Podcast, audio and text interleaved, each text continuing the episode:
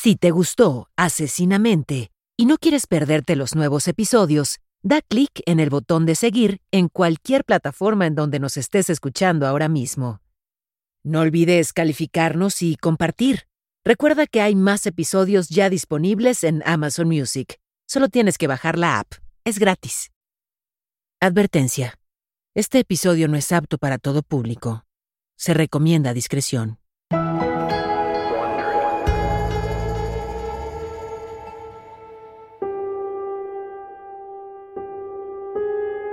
En 1974, la casa en el 112 de Ocean Avenue en Long Island, Nueva York, tenía un pequeño letrero blanco en la fachada que decía High Hopes, altas esperanzas en inglés.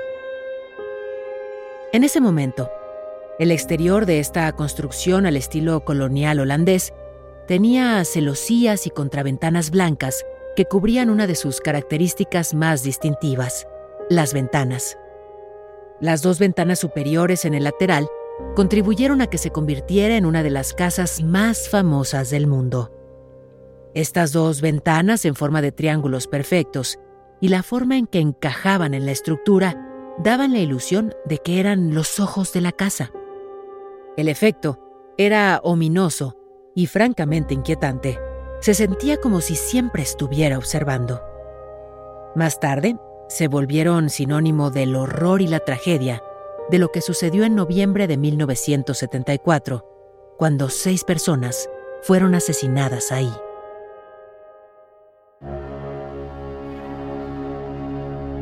Después de los asesinatos, la casa fue considerada por muchos como una de las más embrujadas del mundo. Se volvió legendaria y las ventanas contribuyeron a la sensación de que tenía vida y personalidad propia. Sin embargo, esto poco tenía que ver con los horribles asesinatos que se cometieron, y más con los fantasmas y demonios que supuestamente habitaban en ella. Algunas personas incluso creen que fueron esos espíritus los que cometieron los crímenes y que la casa tenía mente propia. Esta es la verdadera historia detrás de la Casa del Horror de Amityville.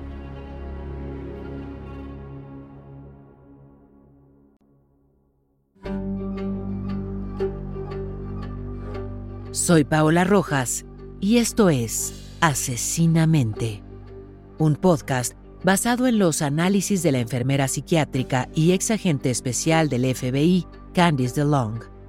En esta serie, nos adentramos en lo más profundo y oscuro de la psique criminal. Acompáñame mientras exploramos la mente de los criminales más infames. Episodio con episodio, te relataré los casos más escalofriantes que han estremecido a la sociedad y dejaron una marca indeleble en la historia. Me sumerjo, junto contigo, en los perfiles psicológicos que han desconcertado a los expertos en una búsqueda por comprender sus patrones y motivaciones. Esto es Asesinamente. En este episodio, Ronald DeFeo y la verdadera historia detrás de La Casa del Horror de Amityville. 1974 no estaba resultando ser un buen año para el joven Ron DeFeo Jr. de 23 años. Ron estaba luchando contra varias adicciones, incluyendo el alcohol, la heroína y un abuso muy severo de LSD no podía evitar meterse en problemas. En septiembre de ese año, fue arrestado por robar un motor fuera de borda del muelle del pueblo de Babylon y huir en el barco de su familia. Fue condenado y sentenciado a un año de libertad condicional por hurto menor. Pero, como ya dije, no podía evitar meterse en problemas. Dos meses después de salir, él y un compañero de trabajo Fingieron un robo y se hicieron con 19 mil dólares, casi 350 mil pesos mexicanos, que les habían confiado para hacer un depósito de la concesionaria de automóviles del abuelo de Ron. El plan hubiera funcionado si DeFeo no se hubiera negado enfurecido a responder más preguntas cuando lo interrogó la policía. Supuestamente su padre, Big Ronnie, quien trabajaba con él en la concesionaria, empezó a sospechar y lo interrogó. Ron se enojó muchísimo y amenazó con matarlo. Pero los verdaderos problemas empezaron el 13 de noviembre de 1974. Ron DeFeo Jr. llegó temprano al trabajo, alrededor de las 6 de la mañana. Su padre, Big Ronnie, aún no había llegado, pero a nadie le preocupó mucho. Uno de los hermanos menores de Ron se había lastimado jugando fútbol y ese miércoles era su día de terapia. Por lo pronto, no se esperaba que Big Ronnie llegara hasta más tarde. Alrededor del mediodía, Ron decidió que estaba aburrido, así que se salió del trabajo para ir con sus amigos. Cuando llegó con ellos les dijo que estaba preocupado porque su familia no contestaba el teléfono. Dijo que les estaba llamando solo para reportarse. Luego, a las 6.30 de la tarde, entró a un bar cerca de su casa y anunció que le habían disparado a sus padres y que necesitaba ayuda. Un pequeño grupo de amigos fue con él a su casa para descubrir que no solo le habían disparado a sus padres, sino también a sus otros cuatro hermanos. Cuando llegó la policía, descubrieron que a todas las víctimas les habían disparado con un rifle Marlin, el cual pertenecía a Ron DeFeo Jr. Al principio la policía se distrajo con rumores de que el abuelo de Ron tenía supuestos vínculos con la mafia italiana, pero pronto se centraron en Ron Jr. como el principal sospechoso. Ron declaró al principio que un sicario era el culpable, pero cuando se dio cuenta de que eso no funcionaba, confesó todo. Para ser claros, esta fue realmente la primera versión de su confesión.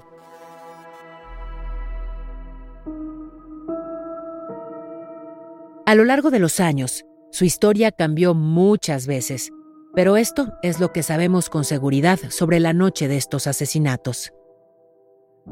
A las 3.30 de la madrugada, Ron entró en la habitación de sus padres y les disparó dos veces a cada uno, un tiro en la espalda y otro en el costado. Luego, les disparó por la espalda a cada uno de sus dos hermanos menores y en la cabeza a sus dos hermanas, los oficiales de la policía, sin embargo, estaban confundidos por varias cosas.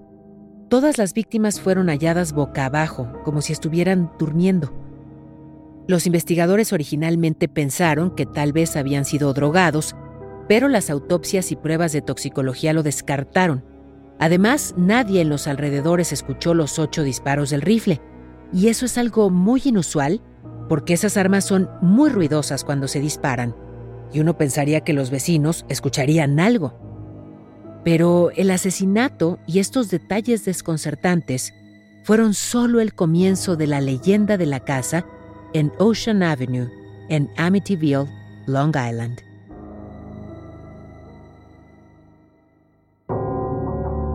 En diciembre de 1975, más de un año después de que la familia DiFeo fuera asesinada, George y Kathy Lutz compraron la casa. Tan solo 28 días después huyeron, alegando que habían sido aterrorizados por espíritus malignos.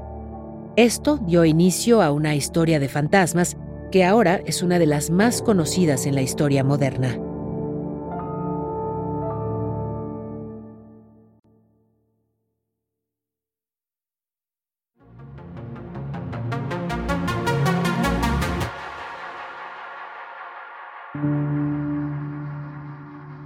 Entonces, ¿qué es lo que se sabe del asesino que estuvo detrás de esta famosa historia de casas embrujadas?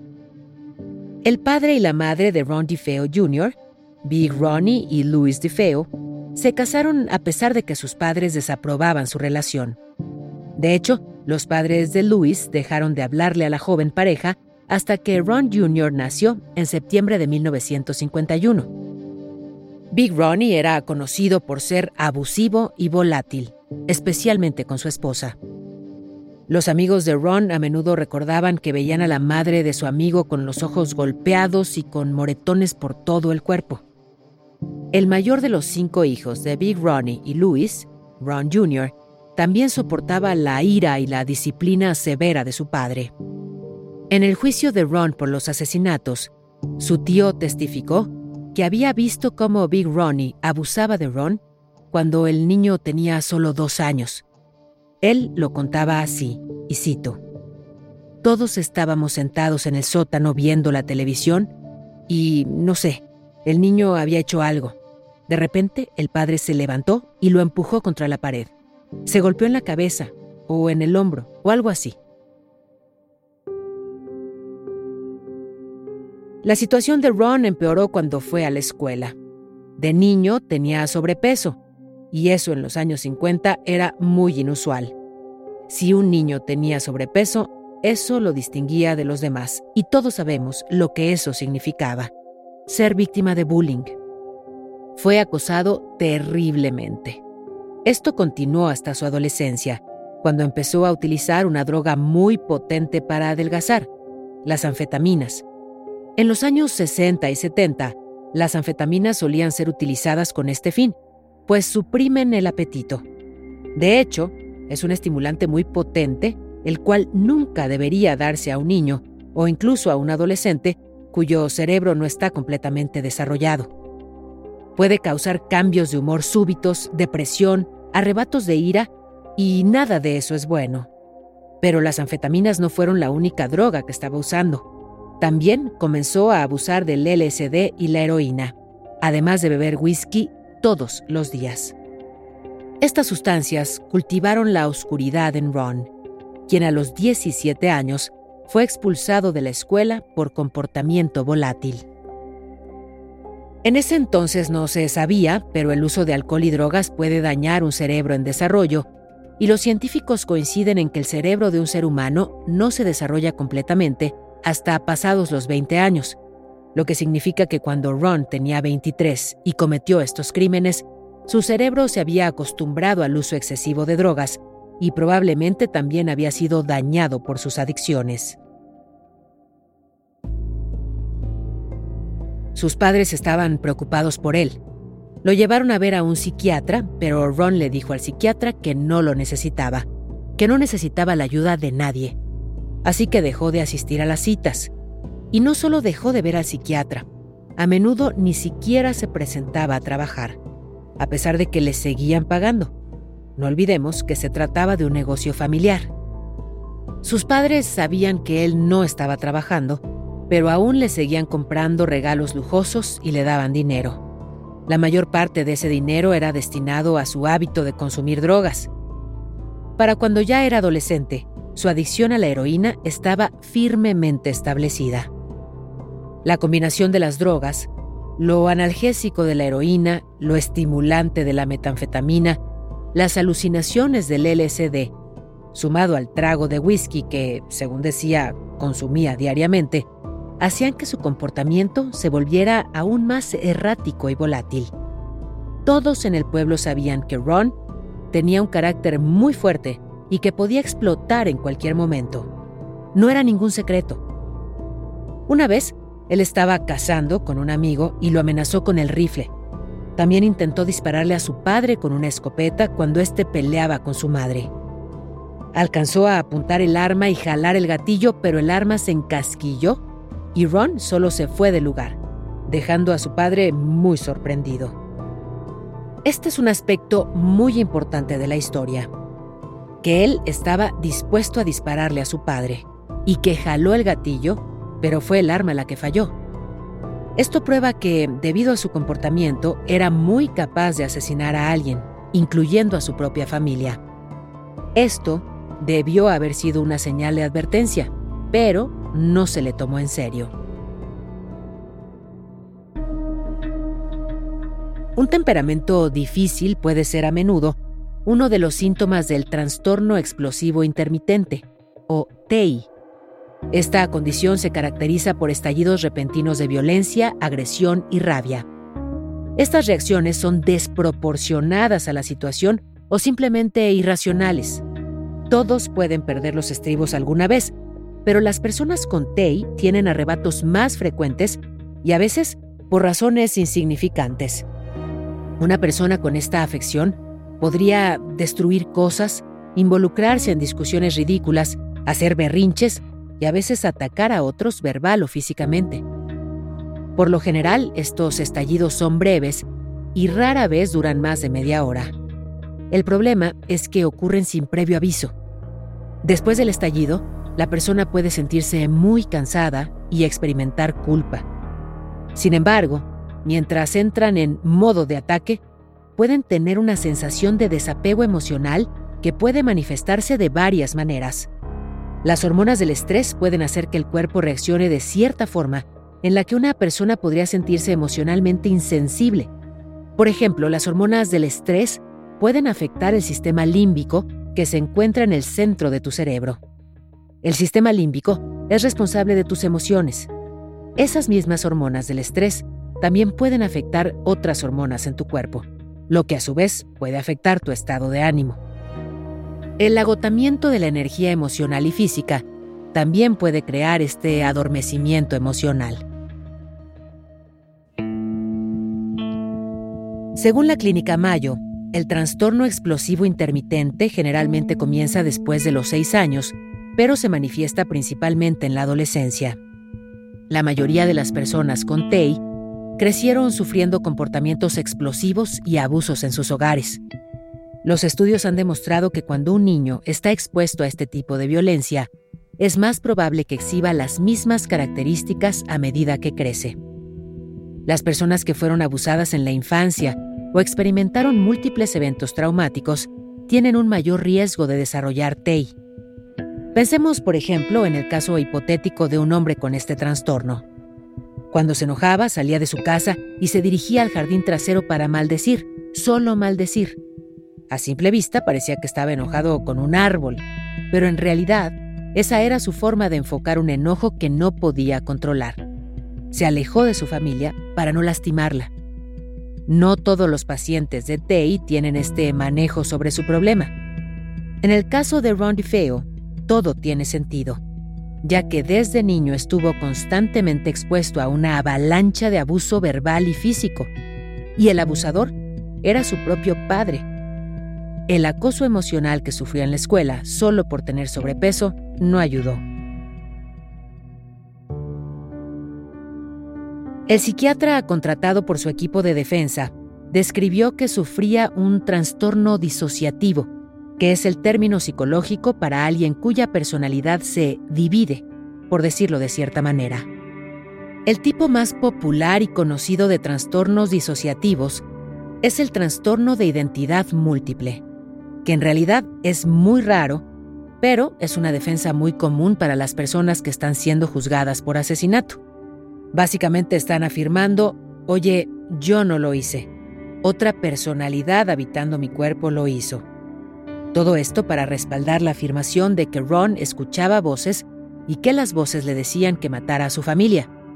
Pero más tarde Ron admitió que todo esto era mentira, así que podemos descartar este diagnóstico. El psiquiatra de la fiscalía afirmó que Ron simplemente tenía un trastorno de personalidad antisocial lo que significa que era consciente de sus acciones, pero era demasiado egocéntrico para preocuparse por el impacto que tenían en los demás. Podía diferenciar el bien del mal, pero elegía hacer lo que estaba mal. De hecho, ser egocéntrico tiene menos que ver con el trastorno de personalidad antisocial que con una completa falta de empatía por el dolor y el sufrimiento de otros.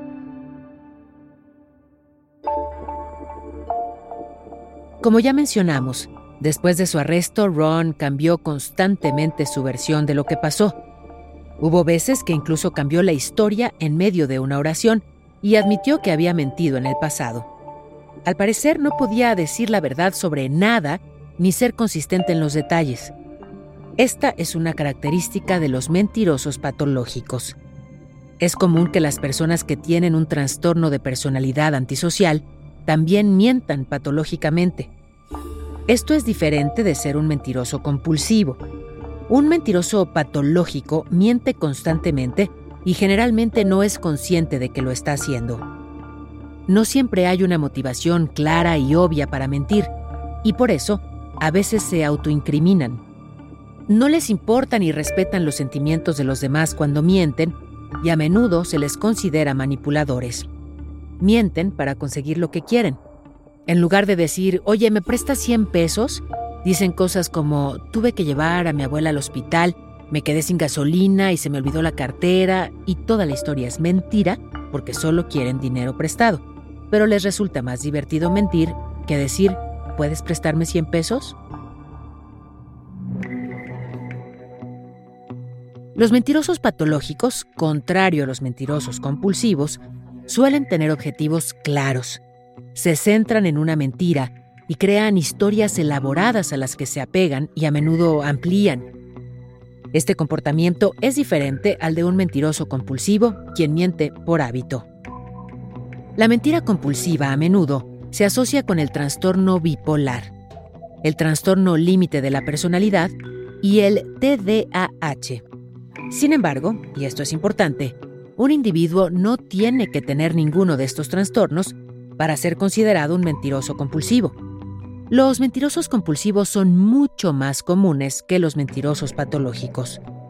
Los mentirosos compulsivos mienten acerca de cosas grandes y pequeñas, y generalmente lo hacen para evitar confrontaciones.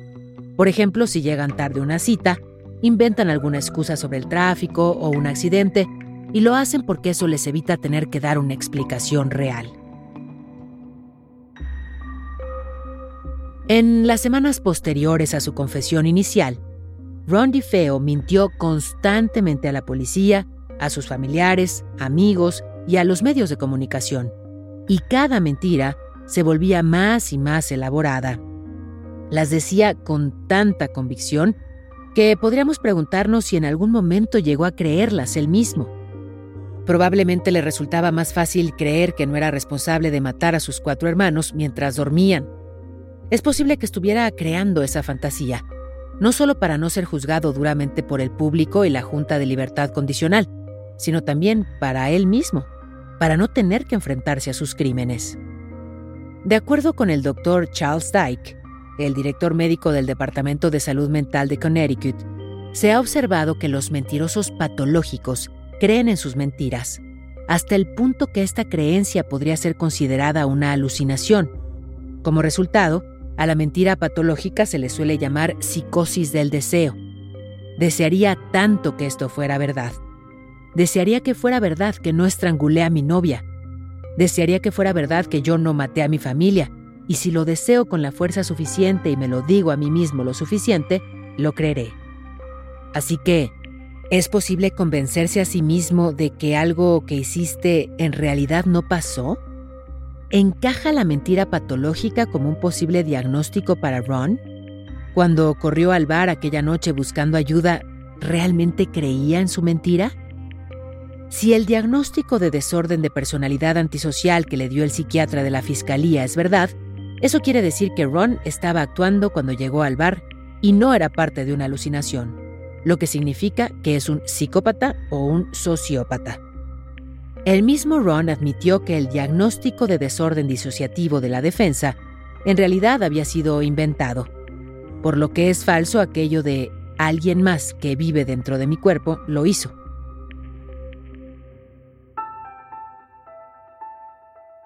Las personas con desorden de personalidad antisocial son conocidas por mentir, aun cuando admitir la verdad sería más fácil. Mienten porque es divertido para ellos. Adoran pensar que le están viendo la cara a gente que consideran estúpida e inferior. Y para el psicópata o el sociópata, todos los demás son inferiores. Pero esta es la clave. Si Ron realmente estaba alucinando cuando corrió al bar, ¿por qué 12 horas después admitió ante la policía que él había asesinado a todos? Quienes sufren alucinaciones no salen de su propia invención en poco tiempo o de un día para otro. Las alucinaciones los controlan incluso cuando duermen. Por lo tanto, no, no estaba alucinando. Casos como el de Ron, en el que un adulto desarrollado que vive con su familia termina asesinándolos a todos, son muy raros. Sí, hay casos de niños y adolescentes más jóvenes que han matado a sus padres o a veces a toda la familia. Pero en Estados Unidos y Reino Unido en los últimos 100 años no hay más de 100 casos de aniquiladores familiares. Otro término que se usa es el familicidio, pero en la mayoría de los casos el padre de familia suele ser el asesino. Generalmente cuando esto sucede, el padre sufre de depresión clínica, mata a toda su familia y luego se suicida. Lo que suele ocurrir es que el asesino cree que se trata de un acto de amor, está librando a su familia de un mundo frío y cruel. O a veces el padre simplemente quiere deshacerse de las responsabilidades de tener esposa e hijos, los mata a todos y luego desaparece. La historia de los asesinatos de Amityville ganó notoriedad más allá del caso de Ron DeFeo Jr. Después de su arresto, la casa se puso en venta y un año después de los asesinatos la compraron George y Kathy Lutz. Su familia se mudó a la casa de los DeFeo en el 112 de Ocean Avenue, pero luego se fueron. O mejor dicho, huyeron solo 28 días después afirmaron que estaban aterrorizados por la actividad sobrenatural que ocurría en la casa. Se escribió un libro sobre su experiencia y se trató como un relato de no ficción. Hay que aclarar que los Lutz no escribieron el libro, pero le dieron al autor casi 45 horas de testimonios grabados. Entre las experiencias que la familia compartió, contaron que caía una especie de baba negra y verdosa del techo y las paredes, y aseguraban haber visto lo que describieron como un niño demoníaco con ojos rojos que volaba alrededor de la casa y que de noche miraba por la ventana del dormitorio de su hija. Esto cautivó al público en general, quienes amaban la historia de los Lutz. Hubo todo un desfile de psíquicos y expertos en lo paranormal que declararon que la casa era una de las más embrujadas y malévolas en las que habían estado como era de esperarse, esto atrajo la atención de Hollywood y a la fecha han existido muchas versiones de esta historia en películas y libros. La más notable es la cinta The Amityville Horror. La película original se estrenó cinco años después del asesinato de la familia DeFeo, pero la fascinación del público por esta historia continúa hasta el día de hoy. Hay una razón por la que algunos de nosotros nos sentimos atraídos por las historias de miedo. El psicoanalista Carl Jung creía que las películas de terror se conectan con arquetipos primordiales muy profundos en nuestro inconsciente colectivo. Imágenes como la sombra y la madre juegan un papel importante en el género. Un artículo en Psychology Today describió cómo es que ver películas violentas o aterradoras es una forma de catarsis, de purgar las emociones negativas o la agresión acumulada que podemos sentir. El doctor Dolph Silman llevó esta teoría más allá al crear la teoría de transferencia de excitación o ETT por sus siglas en inglés. En un artículo en la página web Filmmaker IQ, la ETT se resumió diciendo que los sentimientos negativos creados por las películas de terror en realidad intensifican los sentimientos positivos cuando el héroe triunfa al final. Pero, ¿qué pasa con las películas en las que el héroe no sobrevive? ¿O qué pasa con los otros estudios que han mostrado que el disfrute de las personas realmente aumenta durante las partes aterradoras de una película de terror y no después? Según la doctora Deirdre Johnson, hay cuatro clasificaciones de por qué nos gusta ver películas de terror. En el número uno están los observadores de sangre o de gore. Estos suelen tener menos empatía, una alta búsqueda de sensaciones y entre los hombres una fuerte identificación con el asesino. Después están los observadores de la emoción, que generalmente tienen una alta empatía y búsqueda de sensaciones. Se identifican más con las víctimas y les gusta la tensión de la película. El tercer grupo son los observadores independientes, que generalmente tienen una alta empatía por la víctima, junto con un efecto positivo al sobreponerse al miedo. Y por último, los observadores del problema, que generalmente tienen una alta empatía por la víctima, pero se caracterizan por un efecto negativo, en particular una sensación de impotencia.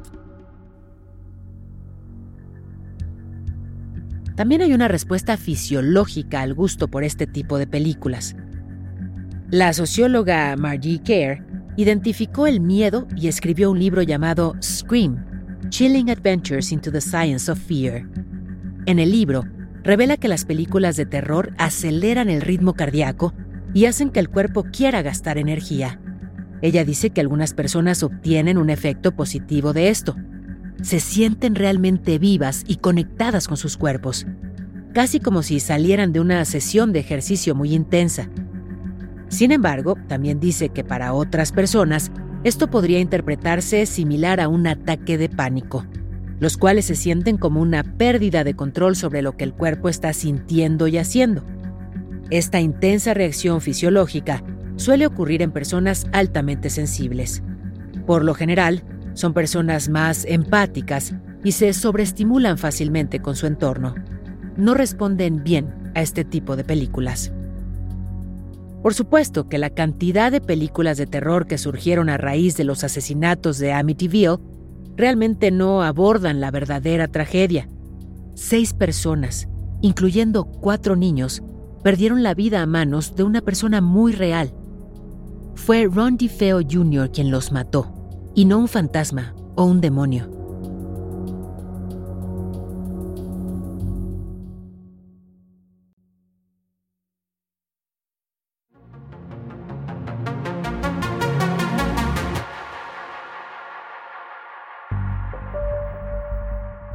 El juicio de Ron DeFeo comenzó casi un año después de que ocurrieran los asesinatos, el 14 de octubre de 1975.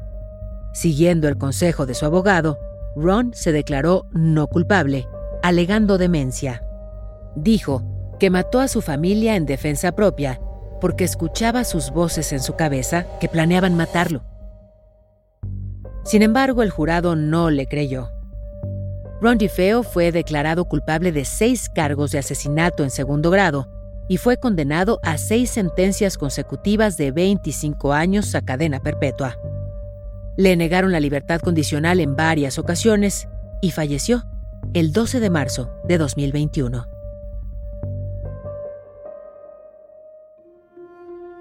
La historia de la Casa del Horror de Amityville perdura Irónicamente, la historia no se trata realmente de Ron DeFeo, sino de los Lutz que se mudaron a la casa después de los asesinatos.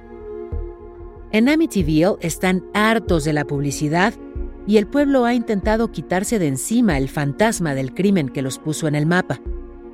Después de recibir tantas quejas sobre las decenas de personas que llegaban constantemente solo para husmear alrededor de la casa, la ciudad cambió la dirección para que los fanáticos de la historia de terror no supieran dónde está. Y los nuevos propietarios cambiaron las icónicas e infames ventanas que habían atraído y asustado a tantos espectadores. Antes de su muerte, Ron DeFeo dijo que las afirmaciones de los Lutz eran un fraude y que cualquier afirmación de que hubiera demonios y fantasmas en la casa que lo obligaron a actuar de esa manera eran falsas y ridículas.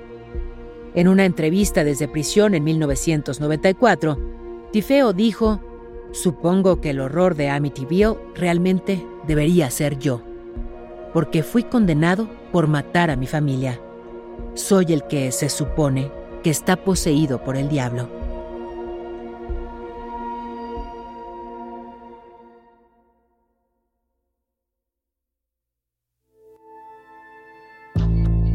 Esto fue Asesinamente, una producción de Wondery. Gracias por escuchar. Asesinamente está disponible donde sea que escuches tus podcasts. Accede a nuevos episodios antes y sin anuncios en Amazon Music, incluido con tu suscripción Prime. Con Prime, ahora tienes acceso gratis a los mejores podcasts y toda la música a través de Amazon Music. Descarga la aplicación ahora. Esto fue Asesinamente, un podcast en el que nos sumergimos en las mentes oscuras y retorcidas de algunos de los criminales más notorios de la historia y descubrimos lo que hay detrás de sus comportamientos y motivaciones. Asesinamente es conducido por mí, Paola Rojas, y producido por Exile Content Studio. Coordinadora de producción Verónica Hernández. La traducción y localización es de Kraken Comunicación y Mario Conde. Supervisión de traducción, Verónica Hernández. La grabación estuvo a cargo de Pedro Aguirre en los estudios de Excel Content. El diseño sonoro es de Hugo Mendoza, Gonzalo Messi y Pachi Quiñones. Producción ejecutiva de Carmen Graterol e Isaac Lee. Daniel Batista dirige el área de audio en Excel Content Studio. The Wondery, la producción es de Carlota Aparicio. Y la producción ejecutiva es de Sarah Barrett, Jessica Radburn y Marshall Louis.